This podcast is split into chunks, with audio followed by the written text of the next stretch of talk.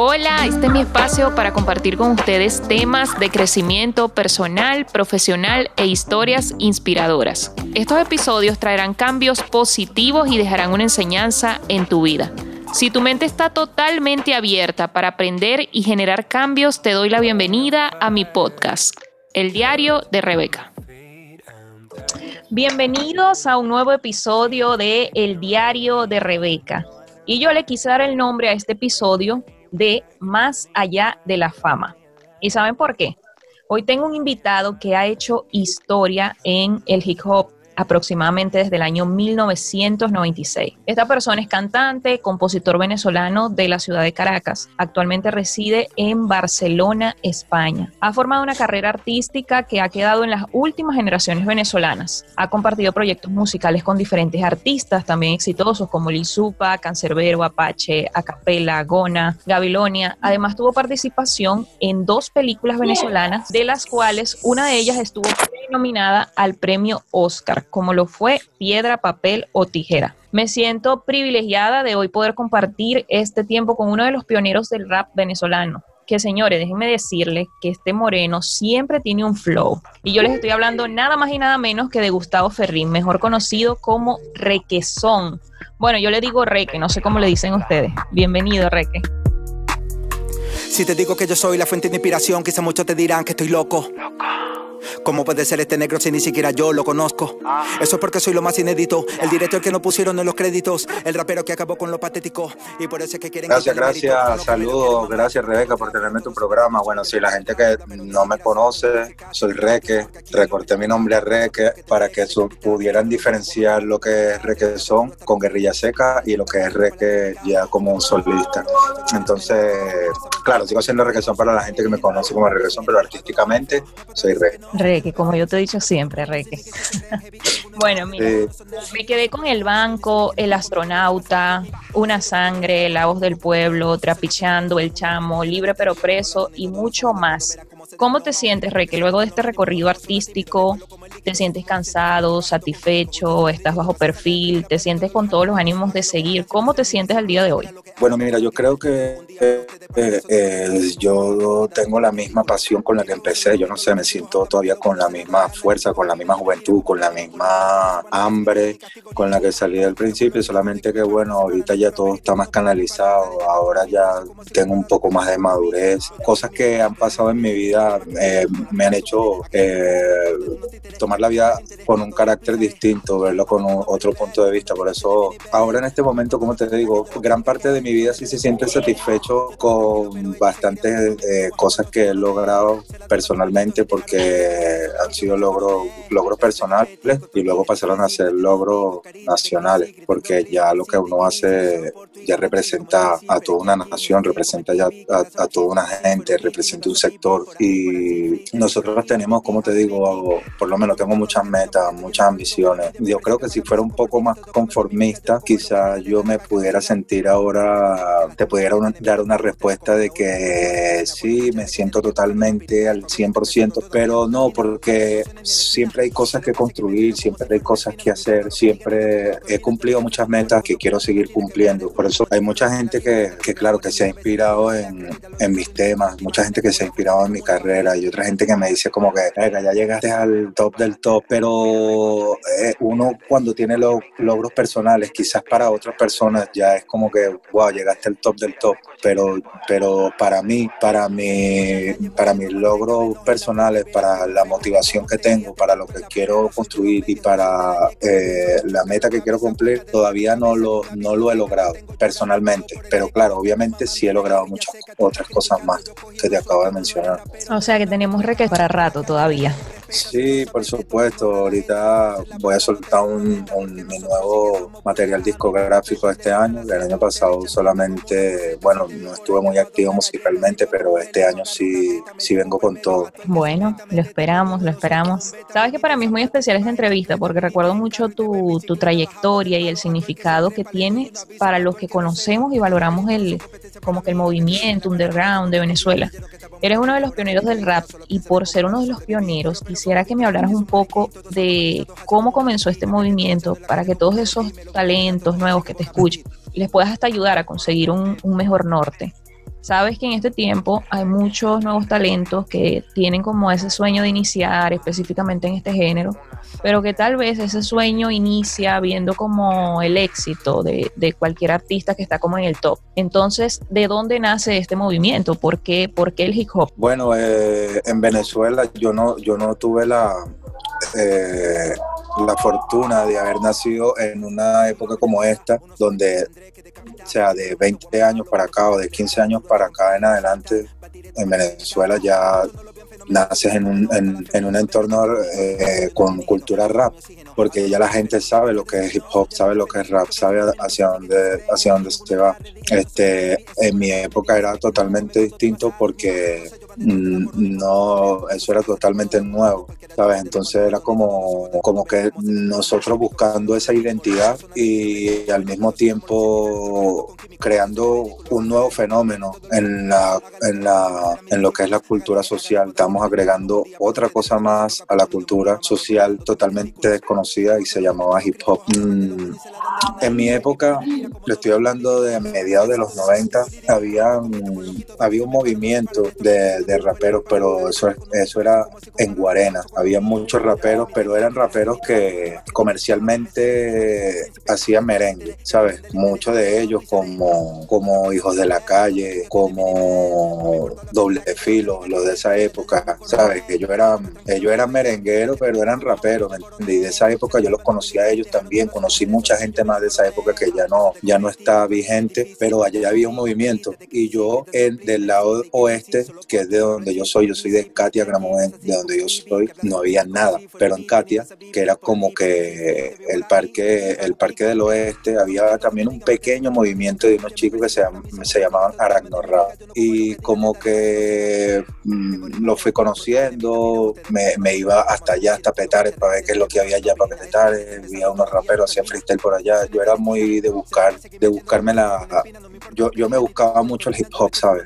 No, no era que, como vuelvo y te repito, no es ahora que nace un chamo ahora en esta época y ya, bueno, ya, ya nace con una cultura ya, ya, ya, ya hecha lo mío no, lo mío fue buscando. Yo, como, sabes, yo siempre lo digo, que yo veía chamos por ahí caminando hasta con la gorra volteada y yo me iba corriendo atrás de ellos a preguntarle cualquier cosa. Mira, tú eres rapero, porque si, o sea, antes eran códigos, ¿me entiendes? Que ya ahora ya, sí, ya como es otra cosa. Pero antes, vestimenta, muy, muy Claro, tú, a, a, antes en esa época tú no veías nada de eso, entonces tú veías a mediados de los 90, finales de los 90, veías a un chamo caminando en la calle con la ropa ancha, lo veías con la gorra así medio volteada y tal, tú decías, este, este es rapero. Y yo iba ahí lo, y lo, lo paraba, hey bro, mira, tú eres rapero, no sé qué, tal, eh, no, como estaba con la gorra, no sé qué, dónde la compraste, cualquier cosa, le sacaba cualquier conversación y, y así fui como que haciendo yo amistades. Ah, yo di con un, con un panita mío que ahora se llama Matt, Matt P,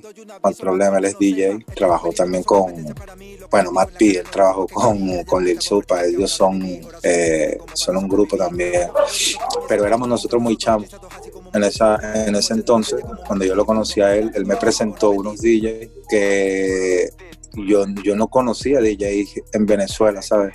Estábamos como todos muy buscando qué es lo que había. Entonces yo era rapero, ese panita no era rapero, pero le gustaba pintar, le gustaba el graffiti, yo también dibujaba, hacía graffiti también, me juntaba con él, él me llevó a conocer esos DJs, yo me quedé impresionado de que aquí hubieran DJs de rap y que tuvieran discos de vinilos de rap, porque eran unos chicos que se criaron en Londres, entonces ellos llevaron como que parte de su cultura a Venezuela, pero como te digo, todos estábamos muy esparcidos, ellos eran, eh, unos chamos que, que trabajaban en una, en una tienda de fotocopiadora y cuando cerraban la tienda nos poníamos nosotros a freestylear y a, y a poner sets de DJs y tal. Y era como que eso, después como que fui conociendo, conociendo, conociendo hasta que, bueno, yo para resumirte, yo ya tenía antes de Guerrilla Seca tenía ya par de grupos, yo tenía un grupo que éramos como ocho, éramos como ocho carajitos, nos llamábamos creo los eh, fashion, Not Fashion Boys, Not Fashion Boys. Y después hice un grupo que se llamaba La Realeza como con cinco locos también. Eh, el proyecto después no funcionó, ya yo tenía temas, ya yo tenía ya escrito Venezuela llora, ya yo tenía escrito eh, Castillo Eterno y son temas que yo utilizaba con ese grupo La Realeza. Cuando el proyecto no funcionó, eh, yo conocí al que fue mi compañero en el grupo Guerrilla Seca, nos conocimos, a mí se me dio la idea de hacer un grupo porque yo tenía como esa visión ya, ya yo venía de grupo, ya yo venía como que recorriéndome un poco lo que era el hip hop en sus inicios, o sea, pero como cultura, porque te, te digo algo. Más o menos em, empiezas. No sé, yo, yo empecé haciendo freestyle como tal, bueno, yo empecé escribiendo poesía y cosas, porque yo era muy, yo me la pasaba era leyendo, escribiendo, eh, dibujando. No, yo tenía, por decirte, bueno, sí, cuando empecé haciendo poesía tenía como unos 10 años, cuando empecé haciendo rap y mis primeros grupos ya tenía 13, 14, 15, 16. Con Guerrilla Seca yo creo que, no sé, tenía 16 o 17, no sé. Nosotros grabamos, yo recuerdo que cuando grabamos yo tenía 17 o 18 cuando firmamos nuestro primer contrato. Pero bueno, yéndonos más atrás, eh, nosotros cuando estamos en la calle, que si este hacía freestyle por allá, este era un DJ por no sé dónde, este no sé qué, eh, había un movimiento, no, no, no había un movimiento, pero habían unos chicos de, que hacían eh, breakdance y ellos se la pasaban practicando ahí en la plaza, en la plaza uh, eh, los próceres. Entonces ahí en los próceres empezamos a llegar nosotros, o sea, los primeros raperos como tal fuimos yo y el pana que estaba conmigo en esa época, más los que se la pasaban con nosotros, hicimos como que un movimiento de freestyle cada, cada fin de semana.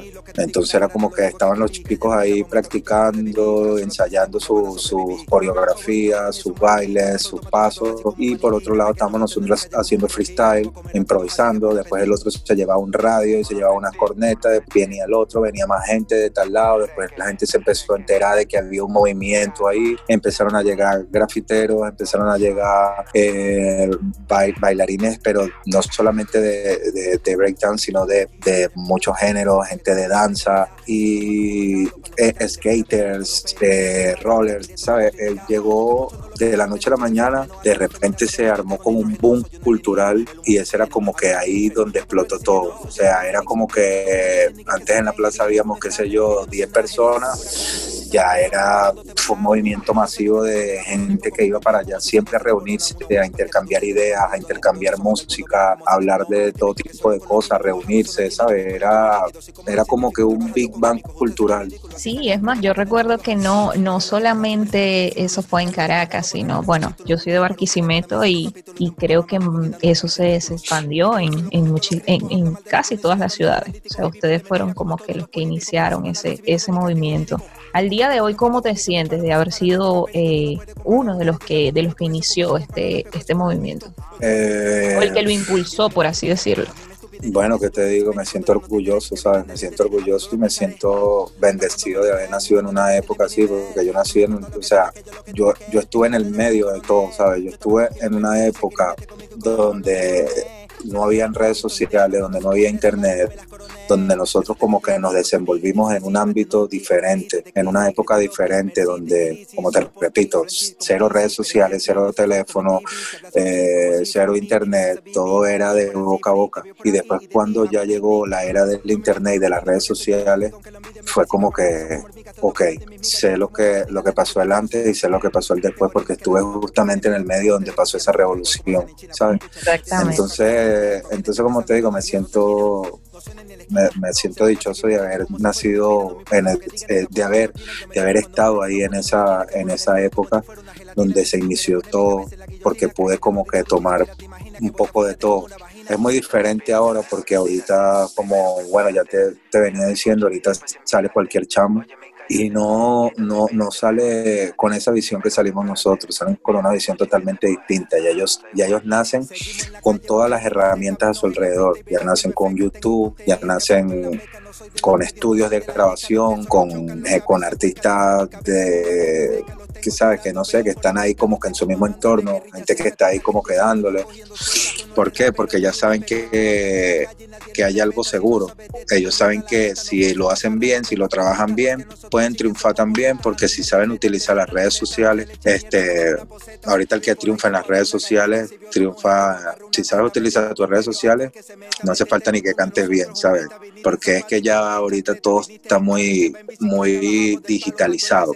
Qué fuerte. Y, y, y, y no, y como te digo, por lo menos un chamo de esta época sí puede sentirle amor a la música y amor a lo que hace, pero no como nosotros, ¿sabes? Nosotros no la sufrimos, no lo sufrimos, nosotros no, no lo lloramos, nosotros lo construimos, construimos ese camino para que ahorita todos, todos pasaran, ¿sabes? Y construir ese camino no fue fácil, fue fuerte fue con sacrificio, fueron con muchos sueños, ¿sabes? Y era también nosotros sin tener la percepción de, de, lo que iba a suceder. Yo no sabía que en 20 años me iba a encontrar yo con que ahora los artistas venezolanos son los mejores del mundo y que ahora no sé qué, ¿sabes? Para mí impresionante porque es algo que yo construí para que se viera así, ¿sabes?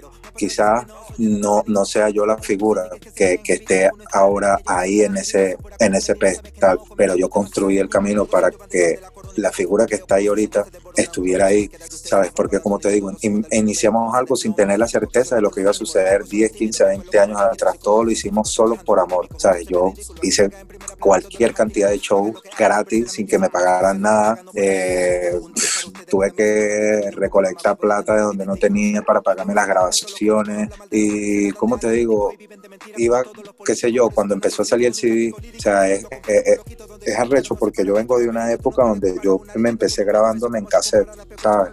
Mis primeras grabaciones fueron en cassette.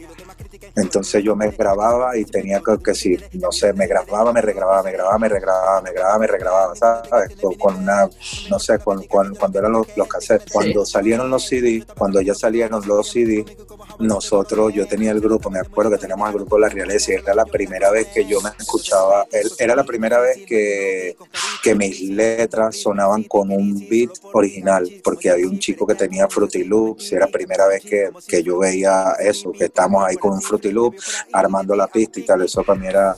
Y cuando nosotros grabamos todos los temas con esas pistas, los metimos en un CD y nos, y nos íbamos que si para pa Sony Music, que si para no sé qué, ¿sabes? Nos íbamos que si para la disquera buscando, ¿sabes? Era, éramos unos niños y estamos como que siempre con ese hambre de ver por dónde es la, la puerta, dónde es la jugada, cuál es el camino, dónde tenemos que hacer para que nuestro rap suene, bueno, suene en todos lados y para que nos dé plata, ¿sabes? Fue un, un proceso muy, muy, muy grande, porque incluso ya nosotros, ya, ya yo famoso, eh, la gente me conocía, mi música sonando en todos lados, yo, no estaba ganando dinero como, como debería haber ganado. ¿Por qué? Porque yo estaba ajeno a lo que es regalía, a lo que es royalty, a lo que es derecho de autoría, a lo que es derecho de, de tal, a lo que, ¿sabes? Yo, yo estaba jojoto en eso y es lo que te digo, la, la, la diferencia que hay. Ahorita un chamo sale y eso ya lo tiene cubierto, ¿sabes? Ya sabe, ah, mi disco lo voy a montar aquí, ah, me va a dar plata por aquí, ah, voy a monetizar por aquí, ah, voy a meter esto por aquí. Pero nosotros no sabíamos, nosotros nos dimos, nos dimos coñazos hasta más no poder para poder llegar al punto donde todo, al punto que estamos viendo como está ahorita. No, y además que tu fama fue desde, desde, muy, desde muy joven, o desde muy temprana edad tal vez. Eh, no tenías tampoco la, la, la experiencia al momento. Eh, yo creo que ustedes sí se hicieron, se hicieron famosos muy, muy jóvenes, que hace un momento me dices que, que incluso Guerrilla Seca fue menor de edad, ¿no? O sea, el, el, movimiento de Guerrilla Seca empieza cuando eras menor de edad. Sí, yo creo que yo cuando firmé mi contrato con Venezuela Subterránea, creo que todavía era menor o tenía 18 años, lo estaba cumpliendo, no, no sé, no, no, me acuerdo muy bien, pero sé, algo recuerdo así. Wow. Sabes que cuando te conocí en Barquisimeto, recuerdo que fue un evento que se realizó en un, en un parque en la Rosaleda, la verdad no recuerdo. Ah, la Rosaleda. Sí, sí. Me quedó como un recuerdo. Eh, cuando todo finalizó, yo te vi como al lado de un vehículo, rodeado de muchas personas y eso. O sea, me diste como esa impresión de una persona eh, súper humilde, que a pesar de la fama que tenías en ese momento, bueno, eras muy dado a las personas. ¿Qué fue lo que formó tu carácter? ¿Qué te, qué te va haciendo cada día mejor persona, a pesar de todo lo que te rodeaba en ese entonces? Bueno, mira, yo, yo vengo de, de una zona muy humilde, de una zona muy sufrida, ¿sabes? Mi, mi, mi crianza fue muy diferente a la de los demás niños. normal. Este, para no entrar en detalle, pues simplemente te, solo te digo que, que ver tantas cosas eh, crudas a tan, tan corta edad eh, me, hizo, me hizo tener una determinación hacia la vida totalmente distinta porque yo crecí prácticamente arisco, ¿sabes? Arisco a todo. Y entonces yo crecí como, como con una autodefensa siempre, ¿sabes? Siempre crecí como defendiéndome de todo, muy desconfiado, pero también vengo de una zona donde yo he visto donde la gente que menos tiene es la que más te da. Y he visto no he visto, no solo, no solo te puedo decir que he visto la pobreza, he visto la miseria, porque hay una cosa que es pobreza y otra cosa es miseria, y otra cosa es miseria humana, ¿sabes? Y yo a muy temprana edad comprendí la diferencia entre esas tres cosas, en lo que es ser pobre, en lo que es vivir en la miseria y en lo que es vivir en, en miseria humana, ¿sabes? Entonces, al yo ver tantas cosas, al ver tanta gente a mi alrededor muriéndose por nada, que los matan por nada, haber sufrido tantas cosas, me ha hecho ver que la vida tiene otro sentido, ¿sabes? Por lo menos a mí, yo, no te voy a mentir, yo crecí en mi barrio haciendo de todo. No te voy a decir que maté a alguien porque, bueno, nunca le llegué a quitar la vida a alguien, pero he hecho de todo lo que se haya tenido que hacer para sobrevivir. Pero, y como te digo, a pesar de que yo vivía eso, yo tenía en mi mente una esperanza de que mi talento me iba a sacar, mi talento iba a sacar la mejor versión de mí para yo poder dejar todo ese mundo atrás. Sí. Entonces, con todas esas cosas que yo he vivido, con todas esas desigualdades, con tanta gente inocente que he visto ajusticiada injustamente y con todo ese tipo de cosas, eh, como te digo, yo no, yo, yo no puedo, yo no puedo ser una persona ni arrogante, ni puedo ser algo, o sea, he vivido algo tan real que no, no, no puedo, no me atrevería a ser algo que no soy, ¿sabes? Y demostrarle a la gente algo que no soy, que no sea humildad. Y es lo que yo le enseño a mis hijos, que sean humildes, que a pesar de lo que tengan, ¿sabes? Que no, no, no, sean parte de la desigualdad del mundo, que, que vean a todos con los mismos ojos, que vean a la gente por igual, porque yo creo que la base de, en la base de todo está el respeto, ¿sabes? Y en el respeto está en la igualdad. Tú cuando, cuando tienes igualdad por, por todo es porque, porque comprendes y respetas. Hay personas que cuando no comprenden y respetan y no son tolerantes se les olvida lo que es la tolerancia. Si tú te olvidas del respeto, si tú te olvidas de la tolerancia, si tú te olvidas de que, de que no somos iguales, de que somos diferentes. Si tú dejas de pasar todas esas cosas por alto, tú, tú no, no, no, vas a, no vas a ser humilde, no, no sabes lo que es el valor de la humildad. Hay personas que confunden la humildad con, con ser pendejo y no es eso, porque tú puedes ser humilde, pero teniendo claro cuál es tu entorno, cuál es tu círculo, cuál es tu gente, a pesar de que tú puedas dar respeto a todo el mundo por igual, em, de una manera diplomática, tú sabes cómo lidiar con las personas de mierda y con las personas reales ¿sabes? Es como que tener una, una, humildad de ser tú mismo, no de, no de querer ser algo que no eres y que la gente te, como que recibas a la gente con eso. Yo, yo, yo, yo quiero recibir a la gente por lo que yo soy, por como yo soy. Sí, no sé si me explico. Sí, bueno, eh, tú, dices algo muy importante, el también el respeto para que te respeten. Creo que el respeto es eh, primordial Claro, pero a veces, eh, a veces, a veces irrespeta sin saberlo, porque como te dije, cuando uno ve algo que uno desconoce, uno tiende a rechazarlo o uno tiende a, que, a reírse, a burlarse, a verlo de otra manera o, a desecharlo, ¿sabes? Y, y como te digo, la, no sé, la, la, creo que la, vida, las cosas hay que, hay que afrontarlas de otra manera. No sé, tenemos que siempre estar conscientes de que todos somos diferentes, de que todos hemos pasado, todos tenemos un pasado, todos hemos cometido errores, ¿sabes? Hay que tener como que la humildad de aceptar todo eso. Es así. En muchas de tus canciones, yo diría que en, bueno, en casi todas, siempre eres muy transparente con lo que has vivido y lo que quieres compartir. Has especificado eh, muchas circunstancias, experiencias personales. Al iniciar en la música, antes de eso, tenías una vida de calle. Incluso hay amigos con los cuales compartiste musicalmente que no sobrevivieron esa vida, a pesar de tener un, un gran talento, como lo fue con eh, Carlos Ezequiel, el Kraken, una canción, recuerdo, Activo para la Guerra. ¿Cómo Hicimos dos logras canciones. Dos, ok. Me recuerdo de esa, activo para la guerra. ¿Cómo logras salir de la vida de la calle o sobrevivir, si se podría decir así? Y además decides empezar intentar vivir de la música, a pesar que tal vez en ese momento, como, como me, me decías ahora, lo- la música no te generaba como esos grandes ingresos, pero aún así saliste adelante. Y te mencioné uno de tus amigos que, a pesar de que era un gran talento, sí. no sobrevivió al- al- a la vida de la calle, por así decirlo.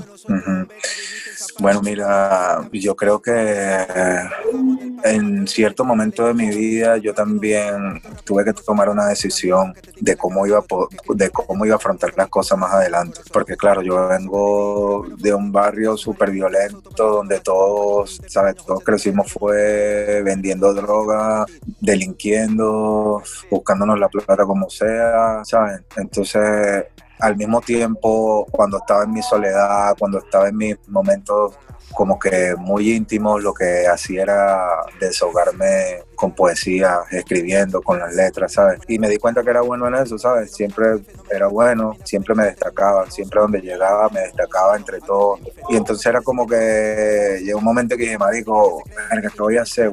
¿Sabes? Tengo que o entregarme una cosa o entregarme la otra. Igual tú sabes que uno siempre está haciendo de todo, pues uno anda en la calle, uno hace de todo para uno sobrevivir, pero llega un momento en que tú dices, "Verga, no sé, quiero apostar un poco más por esto, por lo que yo creo, por lo que yo sueño y tratar de que mi realidad cambie, ¿sabes? Yo no sé, yo, tu, yo, yo tuve que en un momento decidir y decir esto es lo que yo quiero hacer y tengo que irme por ese lado y tengo que buscar la manera de irme por ese lado para que eso me pueda sacar de mi realidad.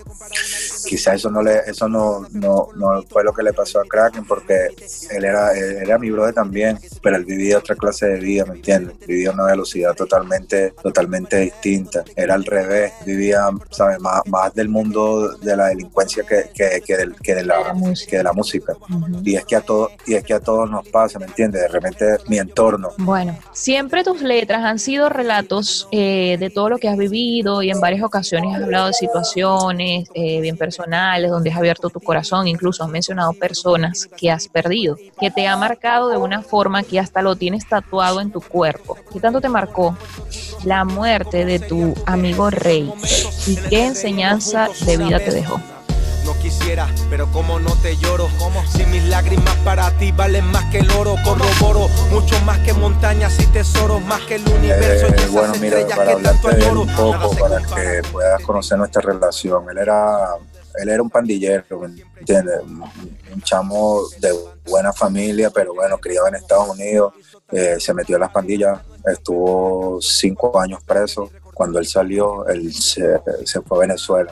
Lo deportaron y él estuvo ahí tratando de llevar otra vida y ahí lo conocí y la conexión que nosotros hicimos fue muy, muy grande. Fue muy grande porque yo tenía un alto conocimiento de hip hop, claro, entre lo que entre lo que estaba, porque no, no estaba en Estados Unidos, pero solo lo que me llegaba, pero tenía un gran conocimiento porque yo lo estudiaba, lo leía, quién era este, tal. Y cuando él llegó, él había, se había criado en ese mundo, ¿sabes? Entonces, imagínate, nosotros hicimos una conexión muy grande porque yo era de la calle, yo hacía música, pero igual yo estaba en la calle, tú me veías en la calle con los panas por ahí, vacilando, hablando, buscando, lo que sea, ¿sabes? Entonces ahí como que la conexión que nosotros hicimos, hicimos una gran amistad y fue como la primera vez que, que yo sentí como que una amistad sincera, pero alguien que, o sea, a mí na- ningún hombre a mí me decía te amo, ¿sabes? Era raro para mí escuchar que un hombre me dijera te amo y ese loco me decía siempre, siempre me lo decía, te amo, te amo, manega, te amo eres el mío, no sé qué. Entonces, coño, e- ese, esa conexión, esas cosas, ¿sabes? Siempre estaba pendiente de mí. Incluso él tenía dinero, ¿sabes? Y yo, yo, estaba en la calle prácticamente, ¿sabes? Yo vivía en un rancho para el cerro, un barrio horrible. Y él vivía en una zona de latillo, pero súper lujosa. Pero él me decía que él como ha estado tanto tiempo preso y ha estado viviendo como que otra vida, le cuesta como que llegar ahora y vivir tanto lujo y tantas cosas. Me decía que su piso era de alfombra, su cama no sé qué. Y me decía como que, bro, yo me siento mejor en tu casa, aunque no lo que yo lo que hacía era, era como que tirarle un colchón en mi cuarto mi cuarto era chiquitico, le tiraba un colchón ahí, me acostaba en mi cama y lo dejaba ahí durmiendo y nos poníamos a hablar toda la noche. Yo me quedaba dormido de tanto que me hablaba. Y, como te digo, hicimos una amistad muy, muy, ¿sabes? Muy, muy, muy, muy loyalty, ¿sabes? Me enseñó muchas cosas, él sabía mucho de, las calles, sabía mucho de las pandillas, me, me, me, me, mostraba cómo era, cómo hacían para sobrevivir estando preso allá, ¿sabes? ¿sabes? Muchas cosas, muchas cosas me enseñó y él le gustaba también, no sé, mi, mi genuinidad, mi, que yo era súper real, súper claro, yo era sincero, no estaba pendiente de nada más que, que hacer amistad. En todo ese tiempo, nosotros te puedo decir que no duramos casi que ni un día sin vernos, nos veíamos todos los y, tanto fue así que él lo mataron al lado mío. Entonces eso para mí, para mí fue impactante porque antes de, antes de morirse nos fuimos para la playa. Él era súper súper activo, súper vamos para la playa, vamos para no sé qué, ¿sabes? Siempre tenía plata, vámonos para no sé dónde. Y era como que, marico, dale, vámonos. Y ese día él estaba, que quiero ir para la playa, quiero que vayamos a la playa, quiero que vayamos, dale, dale, fuimos. Y llegamos a la playa, solo para resumirte, llegamos ahí, nos fumamos un par de porros, hablamos de la vida, no sé qué, caminamos como que dos metros y ahí fue donde lo mataron.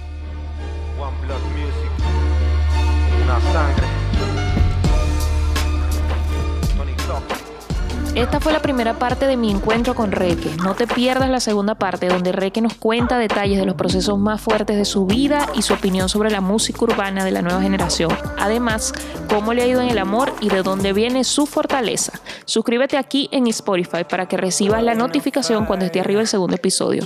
Sígueme en mi cuenta de Instagram arroba Rebeca Olivet para que no te pierdas ni un detalle de mi próximo contenido. Esto fue El Diario de Rebeca. When you're packing your bag and turning your back, calling me a liar, calling me.